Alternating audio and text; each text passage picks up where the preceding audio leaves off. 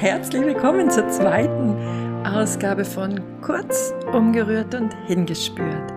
Ich saß gerade am Herzwertsimpuls und habe den geschrieben. Der Herzwertsimpuls, das ist mein, ja, Newsletter, der kostenlos und unverbindlich an alle Interessenten in das E-Mail-Postfach geschickt wird. Bin darüber inszenieren gekommen, dass ich, ja, ich glaube, fünfeinhalb Jahre lang jede Woche eine Illustration mit der Hand gemalt habe zu diesen Texten, die ich da damals noch wöchentlich jeden Montag rausgeschickt habe. Dann habe ich diese Bilder gescannt, habe sie dann in den Text eingebunden und ja, du kannst dir vorstellen, pure Handarbeit und danach auch diese Weiterverarbeitung, das hat richtig Zeit in Anspruch genommen. Und ich glaube, 2022, zu Beginn 2022, habe ich dann den Herzwertsimpuls umgestellt. Ich habe die digitalen Möglichkeiten genutzt und ja, dadurch offen gestanden einiges an Zeit gespart. Und jetzt komme ich zum Thema der heutigen Folge. Was habe ich mit dieser gewonnenen Zeit gemacht? Das ist nicht, dass ich dann dieses Zeitgeschenk genutzt hätte und mm, die mit Qualität anderer Art gefüllt hätte. Nee, das, was mir die Technik an Zeit geschenkt habe, habe ich genommen, um noch mehr zu arbeiten, noch mehr Projekte reinzuholen, den Tag noch dichter zu gestalten.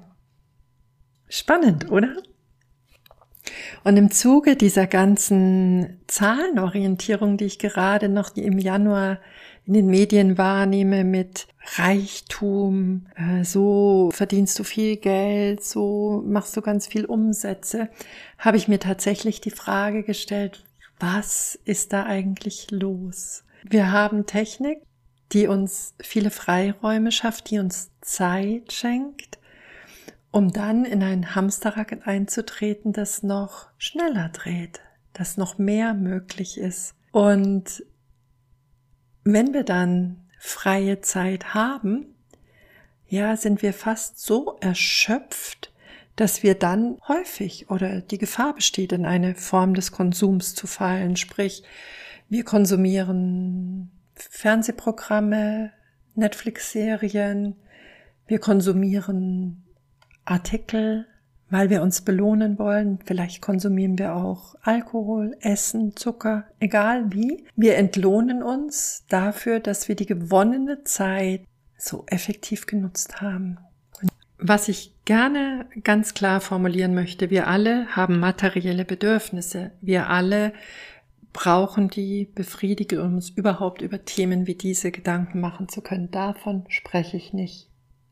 Ohne die Deckung dieser Bedürfnisse können wir uns nicht darüber unterhalten, wie Zeitwohlstand aussehen könnte, ja? Tatsächlich ist mir aufgefallen, dass eigentlich, ja, schau dir die ganzen vergangenen Generationen an, dass durch die, durch das Einsetzen der Industrialisierung unterm Strich eigentlich die Einladung ausgesprochen wurde, noch produktiver unterwegs zu sein. Und wenn ich jetzt mich selbst herannehme, immer dann, wenn ich aus dem Hamsterrad aussteige, Zeit mit hm, einfach Sein verbringe, entstehen in mir die besten Impulse, die beste Balance, damit auch das gesündere Klima in meinen Beziehungen und auch tatsächlich der Zugang dazu, dass das Leben ein Wunder ist.